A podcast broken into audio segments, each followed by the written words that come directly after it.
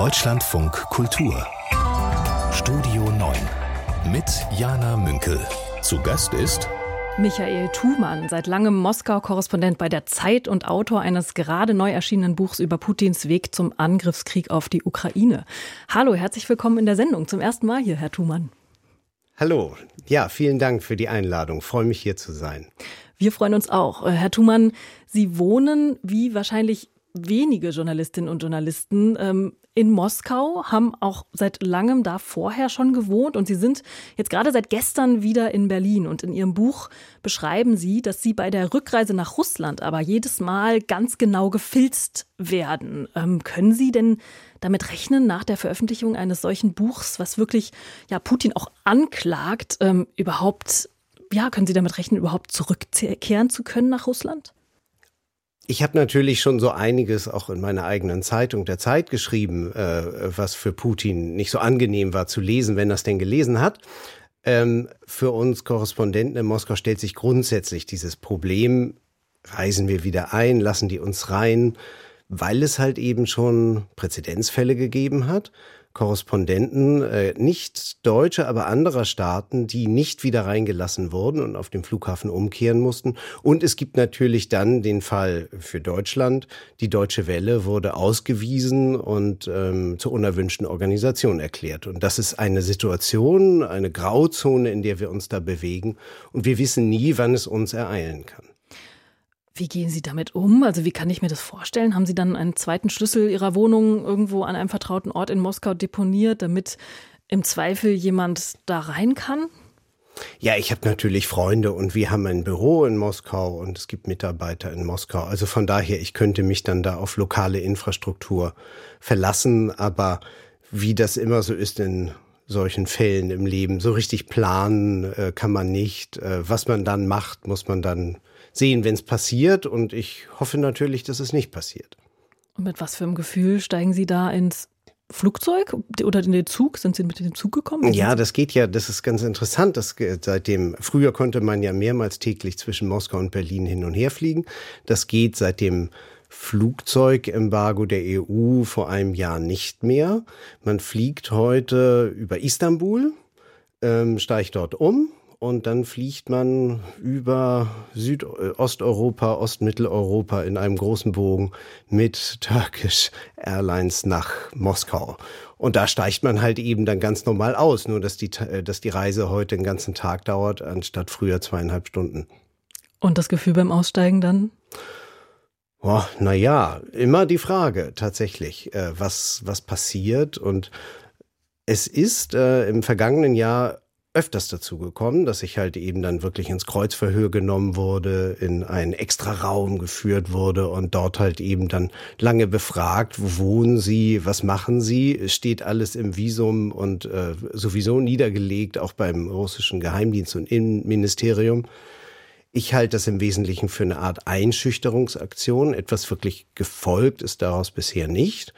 Und ähm, aber sicherlich, sie sammeln Daten, Daten, Daten und was sie damit irgendwann mal machen, ich weiß es nicht. Michael Thumann ist heute zu Gast, heute Mittag hier bei uns im Deutschlandfunk Kultur und wir sortieren wie immer die Themen dieses Tages und schauen unter anderem auf eine Entscheidung aus Karlsruhe. Das Bundesverfassungsgericht hat nämlich einen Beschluss veröffentlicht und der besagt, dass die Wiederholungswahl in Berlin stattfinden kann. Schön, dass Sie zuhören. Die Debatte rund um die Kampfjet-Lieferungen geht weiter. Der französische Präsident Emmanuel Macron hat dazu gesagt, prinzipiell sei nichts verboten. US-Präsident Joe Biden aber hat entschieden, dass er keine sogenannten F-16-Kampfjets liefern wird. Und ich möchte da drauf schauen auf die Debatte mit meinem Gast Michael Thumann. Er leitet das Moskauer Büro der Zeit und lebt auch selbst in Moskau, ist gerade aber auf Berlin-Besuch.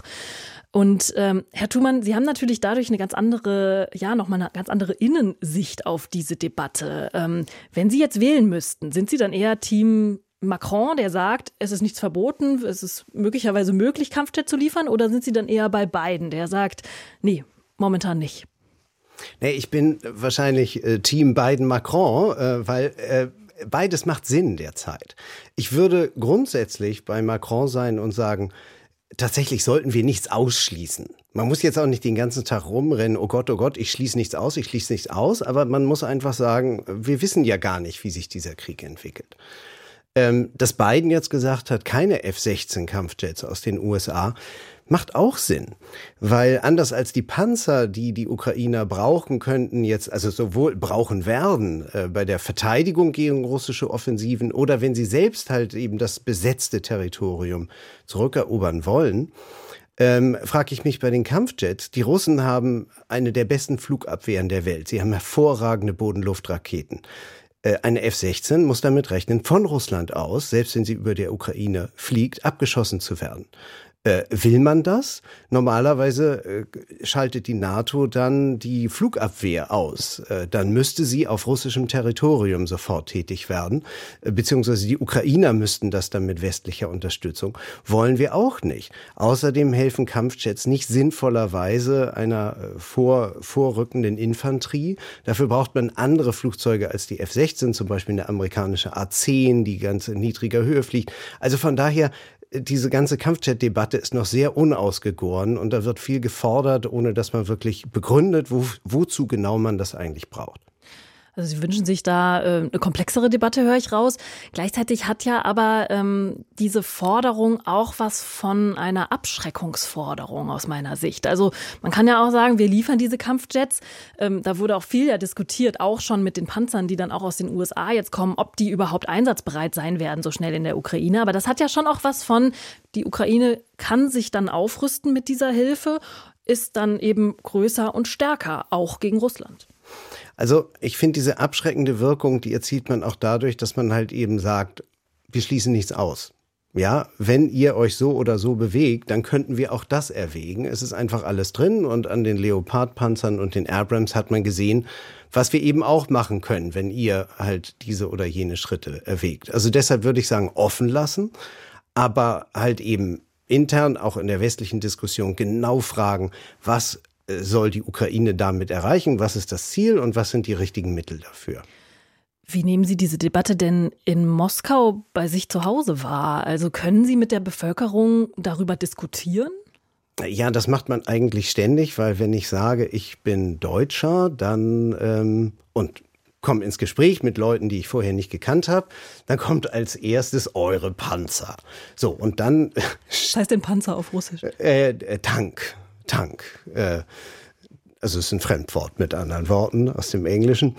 Ähm, aber die, die Russen, das, das wird von der Propaganda natürlich wahnsinnig hochgespielt äh, und als, als äh, ganz großer Angriff Deutschlands und dann hat auch der, der Oberpropagandist ganz furchtbar, der Wladimir Solovyov, einer der schlimmsten er hat dann auch schon gesagt, also eigentlich liegen wir jetzt in Deutschland mit Deutschland im Krieg und warum bombardieren wir jetzt nicht Dresden noch einmal? Da habe ich mich erst gefragt, noch einmal. Es waren eigentlich die Amerikaner damals im Zweiten Weltkrieg mehr über Dresden, aber äh, da geht also mittlerweile wild, gehen die Dinge durcheinander und das hat dann natürlich auch eine Wirkung auf die Bevölkerung, weil die Menschen mich dann fragen, ja, wieso liefert ihr denn diese, diese Panzer? Und äh, wir hatten doch so gute Beziehungen und ähm, dann ist meine Antwort in aller Regel, naja, ihr führt einen Angriffskrieg und das bedroht eigentlich ganz Europa. Und ähm, derzeit, ihr seid nicht mit uns im Krieg, ihr seid mit der Ukraine im Krieg, ihr habt die Ukraine überfallen, aber wir liefern der Ukraine halt eben die Mittel,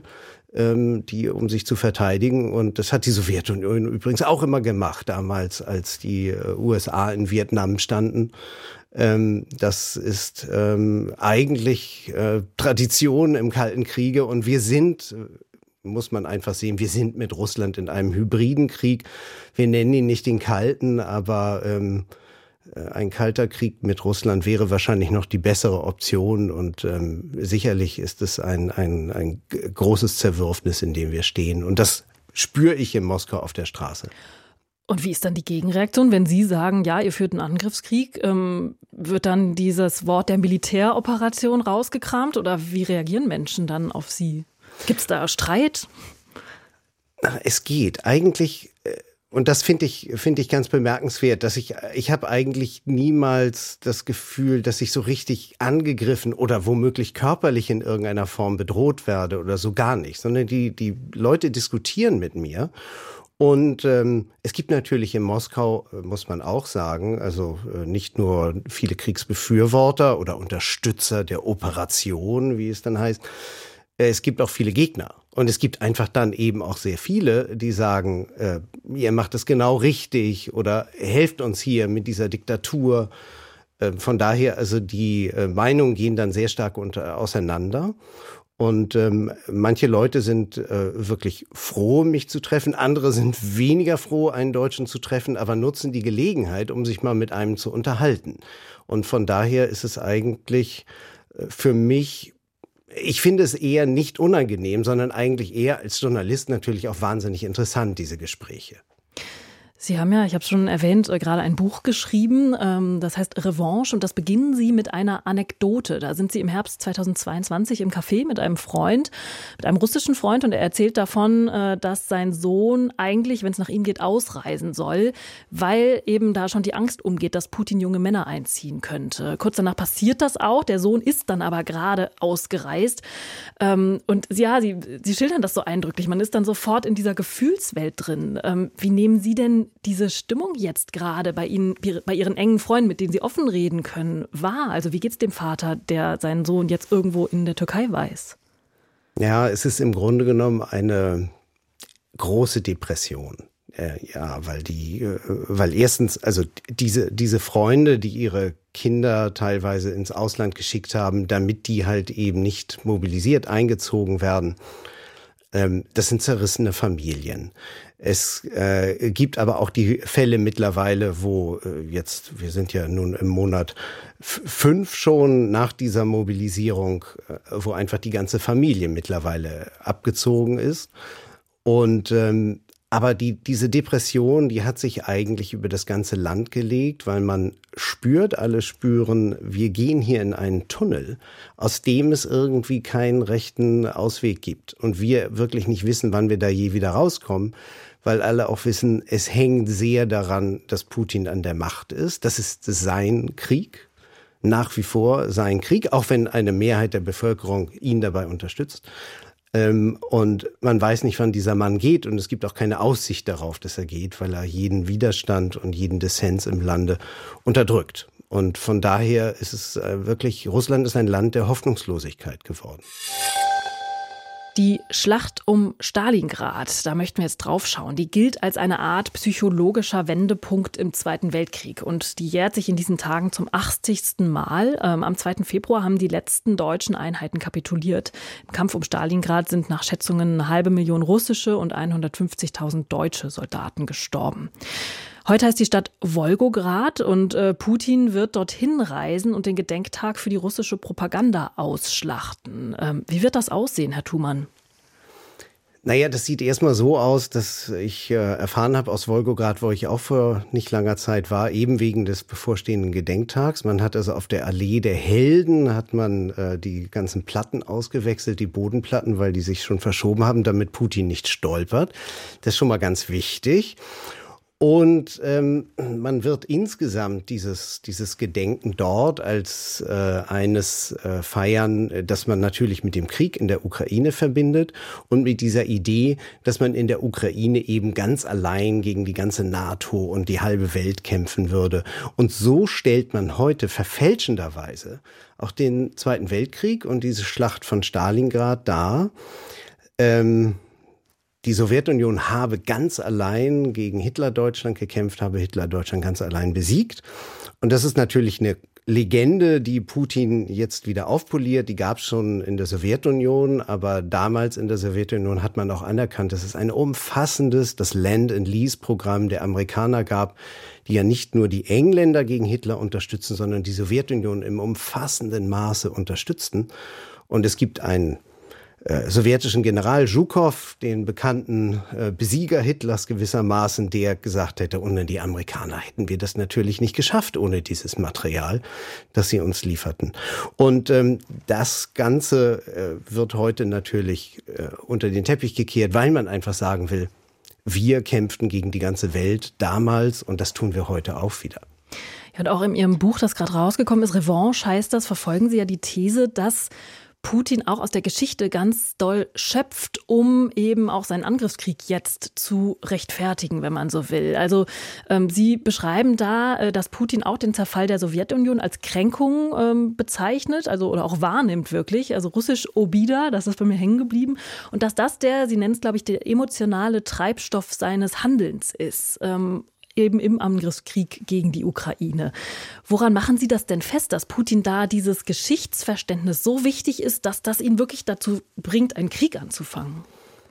Ähm, in seiner quasi Kriegserklärung an die Ukraine vor einem Jahr hat er vor knapp einem Jahr, da hat er einfach äh, ja die ganzen aus seiner Sicht Vergehen des Westens äh, in einer einstündigen Rede aufgezählt. Äh, hat äh, diese diese Kränkung, die er empfindet, die die Beleidigung des russischen Volkes und die Beleidigung Russlands als mächtigem Staat äh, hat er dort klar gemacht und daraus dann abgeleitet, jetzt ist die Zeit für ein Rollback, jetzt ist die Zeit für diese Revanche gekommen. Die Ukraine, wir werden die Präsenz der Amerikaner in der Ukraine und wir werden halt eben äh, die, äh, die ukrainischen Faschisten, wie er es nennt, äh, die werden wir jetzt bekämpfen. Und äh, das war die zentrale Begründung, ähm, die Beleidigung, äh, die er erfahren hat, die zentrale Begründung.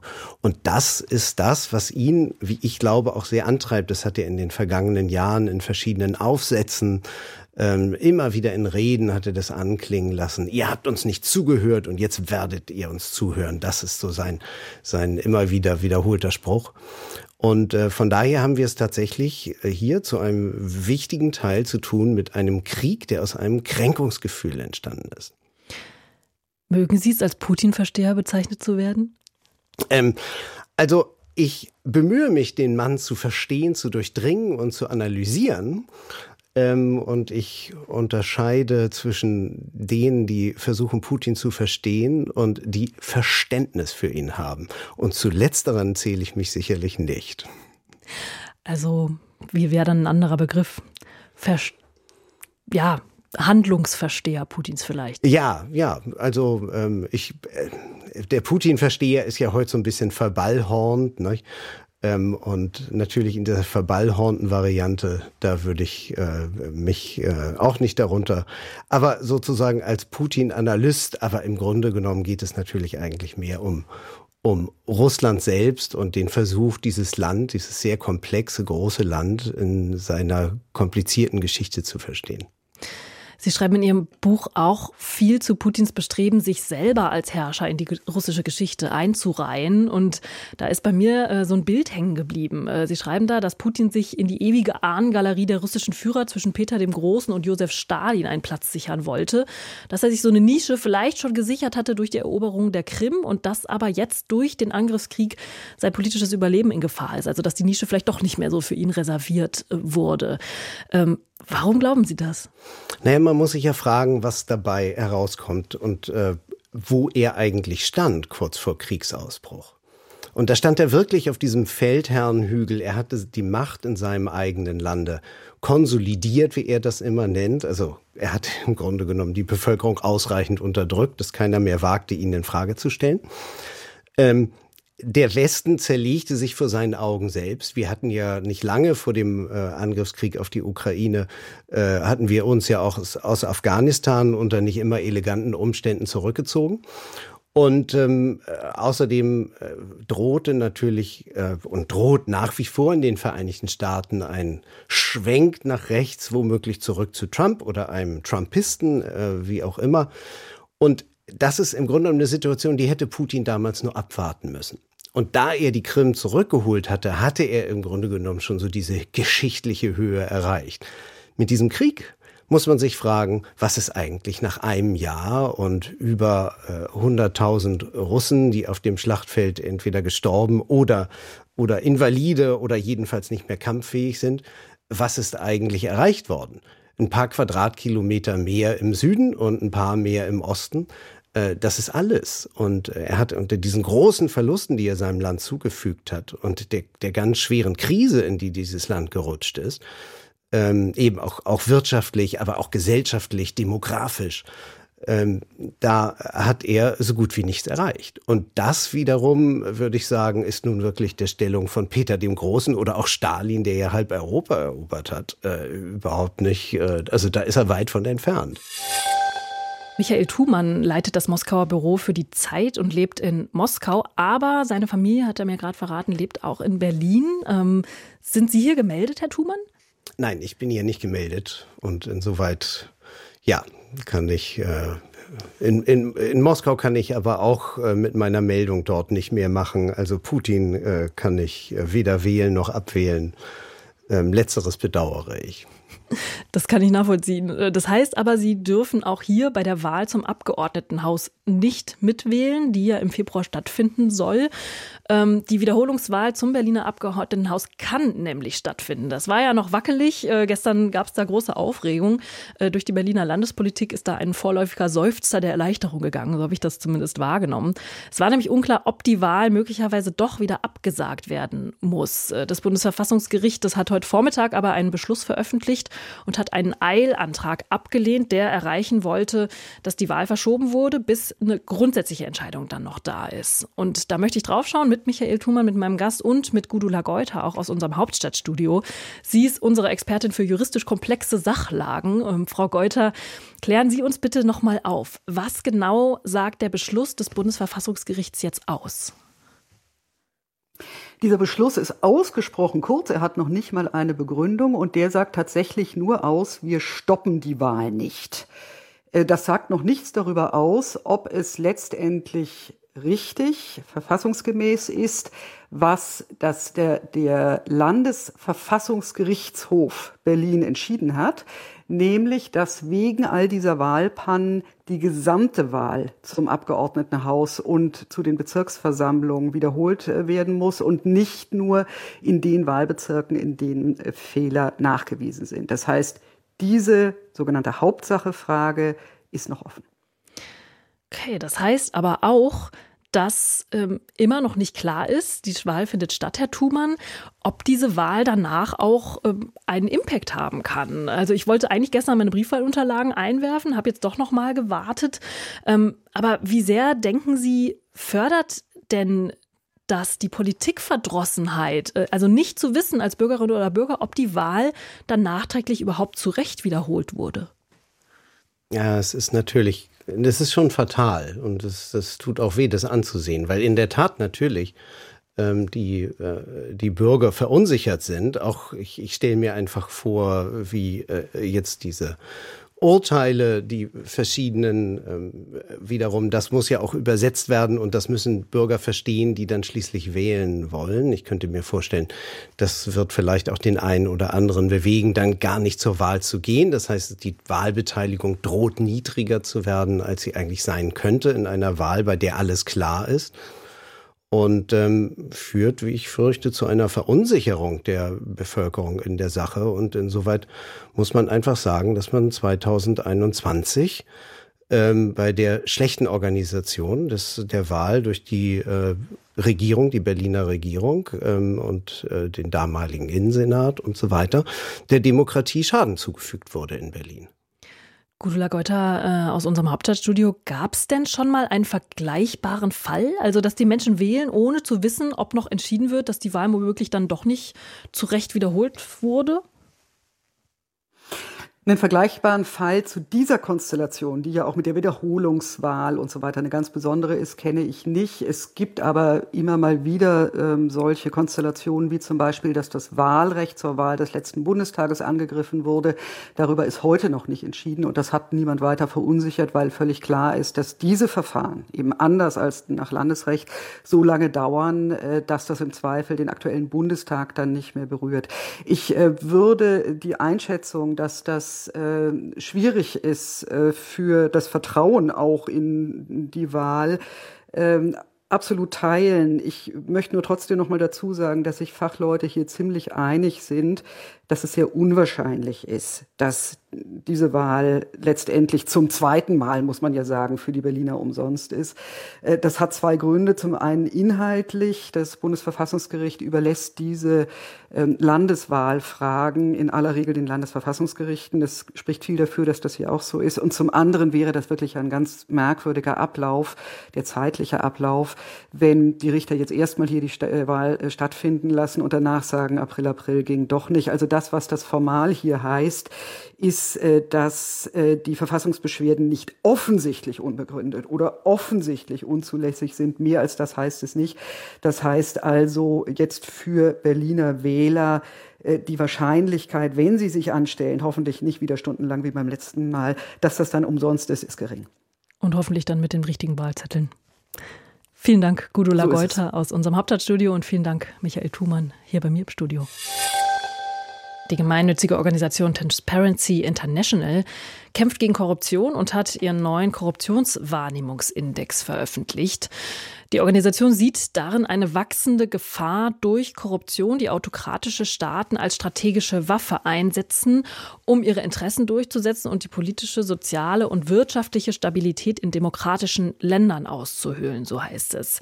Damit sind zum Beispiel Staaten wie Russland, Aserbaidschan, Katar oder Marokko gemeint, also die Länder, die andere aushöhlen wollen. Und Deutschland ist laut Transparency International eins der Hauptziele dieser Korruption.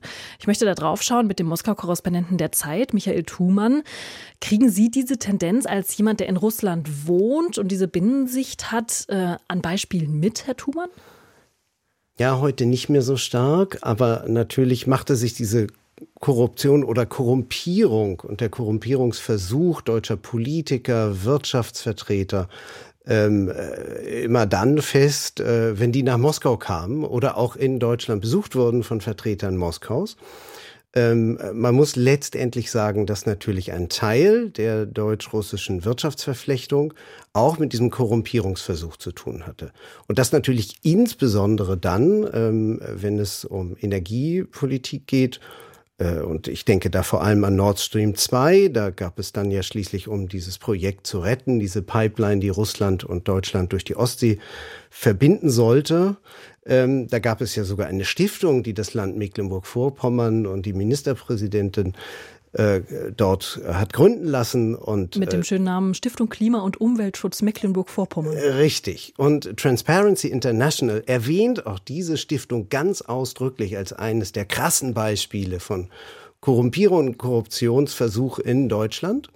Ähm, und das ist, das ist ein, ein deutliches Beispiel, wie ich überhaupt glaube, dass sich deutsche Energiekonzerne, unter anderem Uniper, ähm, früher E.ON äh, natürlich sich in einer Weise verflochten haben mit Russland, äh, wo auch diese ganzen äh, Korruptionsvorwürfe heute anhängig sind und alle noch untersucht werden müssen. Wir sind da ganz am Anfang der Aufarbeitung unserer Verflechtungsskandale. Und ein zweites ist natürlich der Versuch politischer Korrumpierung, ähm, Querfinanzierung, AfD möglicherweise ähm, wird auch untersucht. Natürlich nachgewiesen in Frankreich, Le Pen. Ähm, es gibt direkte Finanzierung und Finanzierungsversuche seitens Moskaus, um die demokratischen Systeme Europas zu destabilisieren. Was ich mich frage, solche Berichte, die gehen ja immer über das Jahr was vorab war. Logisch, man kann ja nicht in die Zukunft gucken, aber oft kommen auch solche äh, Dinge ja erst Jahre später raus. Ähm, wie äh, kann man denn gut auch jetzt wachsam sein, um sowas, was auch offensichtlich ist, wo natürlich eine Marine Le Pen auch weiß, Geld aus Russland sollte ich vielleicht nochmal drüber nachdenken und es trotzdem macht, wie kann man das denn verhindern?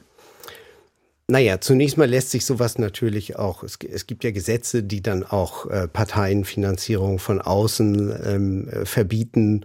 Ähm, ich denke aber auch, da haben Journalisten eine ganz wichtige Rolle und aber eben auch Juristen und Ermittler, denn äh, ich hielte zum Beispiel aufs, aufs deutsche Beispiel gewendet äh, ganz wichtig, dass wir eben wirklich nochmal unsere Energiepolitik mit Russland bis in die frühen 2000er Jahre äh, untersuchen und uns anschauen, unter welchen ähm, Bedingungen damals zum Beispiel unter der Regierung Schröder eine große Hermesbürgschaft vom Kabinett 123 beschlossen wurde äh, für das Nord Stream 1 Projekt, ähm, so dass eben auch heute ähm, durch diese verschiedenen Bürgschaften, die der deutsche Staat auch gab und vor allem im Falle Uniper halt der deutsche Steuerzahler massiv viele Milliarden für verfehlte Energiepolitik bezahlen muss.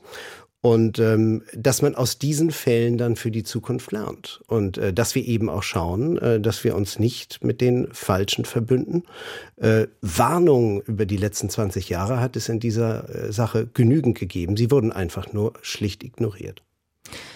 Jetzt äh, gibt's in dem äh, Bericht von Transparency International auch ein Ranking eben von 180 Staaten. Deutschland erreicht da Rang 9. Die Ukraine zum Beispiel liegt aber auf Platz 116 von 180. Und ähm, fast ein Viertel äh, der Menschen, die ähm, ja irgendwo eine Dienstleistung, eine öffentliche Dienstleistung in Anspruch genommen haben, sollen im letzten Jahr irgendwo Bestechungsgeld bezahlt haben in der Ukraine. Ähm, das ist ja auch im Zusammenhang mit dieser Waffenlieferungsdiskussion immer wieder Thema, dass die Ukraine eben auch vorher, dass es bekannt ist, ist und war, dass die Ukraine auch ein Korruptionsproblem hat. Wie schätzen Sie das denn ein? Ähm, müssen wir diesen Index für die Ukraine noch viel stärker nicht nur im Hinterkopf parken? Ähm, ich denke, das muss man absolut im, im Hinterkopf ähm, äh, haben. Ich glaube sogar, das muss man manchmal auf der Zunge haben, um es eben auch deutlich in Kiew anzusprechen und zu sagen, also wir können nur liefern unter ganz bestimmten Bedingungen. Und dabei geht es ja nicht nur um Waffen, sondern es geht ja auch um umfassende Aufbauhilfen. Es geht um äh, Gelder, die das äh, äh die, die Europa, die EU wiederum insgesamt dann in den ukrainischen Haushalt gibt. Das heißt, da gibt es viele Möglichkeiten, etwas abzuzweigen und äh, da muss absolute Transparenz herrschen. Das müssen die europäischen Politiker auch immer wieder klar machen, ähm, ohne die Solidarität zu entziehen. Und grundsätzlich muss man sagen, die Ukraine ist ein Land, und das sieht man aus dem Rang, den sie bei Transparency International haben, ein korruptionsanfälliges Land. Das weiß übrigens auch äh, der ukrainische Präsident selbst. Und äh, sie haben ja deshalb auch 2014 nach dem Sturz des hyperkorrupten, von Russland gestützten Präsidenten Janukowitsch ähm, der, der damals vom Volk gestürzt wurde, 2014, haben sie ja auch Korruptionsbehörden eingerichtet. Und diese Korruptionsbehörde ist heute eben maßgeblich daran beteiligt, die Fälle, die wir, über die wir jetzt hören, aufgedeckt zu haben, zusammen mit einigen Journalisten. Das heißt also, die Kontrollmechanismen in der Ukraine, sieht man an diesem Beispiel, funktionieren eben auch. Es ist einfach nur ein langer, äh, harter Kampf gegen dieses korrupte, gegen, gegen diejenigen, die in der Ukraine korrupt sind. Olaf Scholz hat mit Brasiliens Präsident Lula da Silva äh, in Brasilien selbst auf seiner Reise nach Lateinamerika eine Pressekonferenz gegeben. Und es wurde ziemlich deutlich, dass sich die beiden nicht gerade einig sind, wie der Umgang mit Russland so funktionieren soll. Lula da Silva hat zu dem Thema das hier gesagt. O Brasil não tem interesse em passar as munições Brasilien hat kein Interesse daran, Munition zu liefern. Brasilien ist ein Land des Friedens. Uh, o Brasil é um país de paz.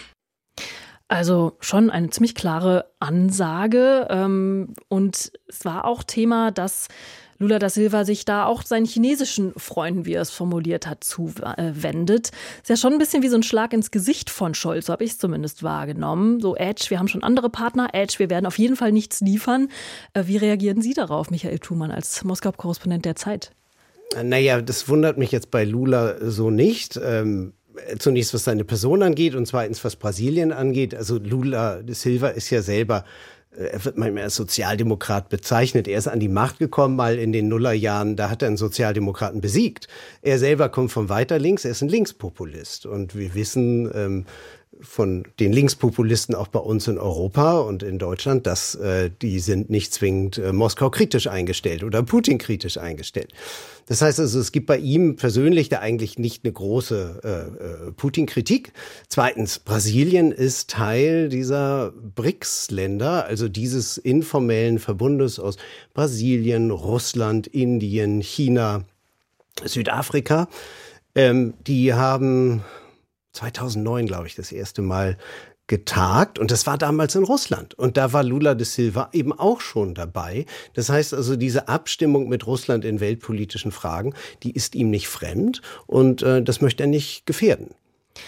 Jetzt hat Olaf Scholz in Brasilien wörtlich äh, Lula da Silva auch zurück auf der Weltbühne begrüßt. Ähm, das liegt natürlich auch daran, dass Lula da Silva jetzt neu im Amt ist, äh, Bolsonaro abgelöst hat. Aber ähm, ich, ja, ich habe mir jetzt trotzdem diese Formulierung auf der Weltbühne so im Kopf geblieben, weil wenn wir jetzt äh, betrachten, dass Lula da Silva auch sehr offen sagt, wir haben andere Partner, eigentlich brauchen wir euch gar nicht, Deutschland, ähm, dann frage ich mich, ob da doch auch ähm, von Seiten der deutschen Regierung eine zu große westliche Überheblichkeit herrscht, was die geopolitische Bedeutung auch von Deutschland dort in der Region angeht. Naja, die Deutschen, und das spüren sie jetzt natürlich, äh, die, die, die es ist einfach wahnsinnig schwer auf der Grundlage von ähm, äh, gemeinsamen äh, Zielen äh, bei Klimazielen oder bei dem Kampf für die Demokratie wirklich feste Allianzen zu schmieden, weil sehr viele Länder und dazu gehört eben auch Brasilien und auch unter Lula de Silva ähm, vertreten ganz hart Interessen. Und die schauen, wenn die die Gepard-Munition, die sie haben, ähm, an Russland liefern, dann verlieren sie auf der anderen Seite so und so viel. Und die Deutschen müssten, wenn sie die Gepard-Munition enteisen wollten aus Brasilien, müssten sie in harter Währung bezahlen und nicht für gemeinsame äh, Ziele, die es übrigens auch gibt. Also es gibt zum Beispiel Brasilien, und das wurde auf der Reise betont, Brasilien und Deutschland kämpfen weiter gemeinsam für die Reform des Sicherheitsrates, wo sie beide keinen ständigen Sitz haben. Und das finden natürlich beide Länder nicht so gut. Und Brasilien ist so ein so großes Land und größtes Land Latein Lateinamerikas, das nicht im UN-Sicherheitsrat mit einem ständigen Sitz vertreten ist, schon gar nicht. Äh, aber das reicht eben nicht aus, um dann die Brasilianer in eine westliche Allianz gegen Russland zu ziehen. Muss Deutschland da? Deutschland hat ja auch ein Interesse, äh, ja mit Brasilien oder auch mit den anderen Ländern, zum Beispiel Argentinien, die Scholz äh, besucht hat, auch Handelspartnerschaften besser einzugehen. Also das äh, Abkommen Mercosur war da viel im Gespräch. Es geht da auch unter anderem um Gas äh, aus äh, Fracking zum Beispiel. Ähm, muss Deutschland da die Verhandlungsposition aber überdenken? Also ich musste schon auch gerade, als es wieder um die Fragen der Energiesicherheit ging, kam mir doch auch ein Habeck ähm, in, ins Gedächtnis, der in Katar äh, um Energiesicherheit äh, bittet, sozusagen. Also muss Deutschland da seine Verhandlungsposition überdenken? Was, glaube ich, immer schwerer nebeneinander geht, ist ähm, einerseits, und das hat man bei Katar so klar gesehen, eine, eine sehr stark moralisch betonte Position zu vertreten, ähm, mit der One Love Binde im Stadion zu sitzen, wie die Innenministerin Faeser, gleichzeitig halt eben dann großes Interesse an den Gasvorkommen zu haben. Äh, das nehmen diese Länder halt eben einfach als, als zynisch, obwohl sie selber ausreichend zynisch sind, wie Katar, ja, aber dann sagt ihr, ihr seid doch genauso, nun tut mal nicht so moralisch. Und das ist, glaube ich, das, das Problem, dass sie halt eben manchmal unsere Außendarstellung und das, was wir dann wirklich wollen, ähm, äh, dass sie das äh, als, als äh, widersprüchlich ansehen und manche werfen uns Heuchelei vor. Und natürlich haben wir in Lateinamerika, also auch was die Energiewende angeht, äh, Lateinamerika hat große Lithiumvorkommen, die man für die Batteriezellfertigung braucht. Äh, da gibt es ein starkes Interesse, das Scholz jetzt dort auch verfolgt hat und in einem Wettbewerb ist mit China. Und ähm, ich glaube, da muss man diese Interessen auch klar ansprechen und sich ehrlich machen und übrigens das hier auch nach Deutschland klar kommunizieren, damit auch da wieder keine Dissonanzen und Diskrepanzen entstehen. Michael Thumann war mein Gast in dieser Stunde. Er hat gerade ein Buch über Putin und seine Entwicklung hin zum Autokraten geschrieben. Revanche heißt das und ist bei CH Beck erschienen. Und Herr Thumann, Sie waren das erste Mal in der Sendung. Vielen Dank für Ihren Besuch und für Ihre Gedanken. Vielen Dank. Ich war sehr gern bei Ihnen.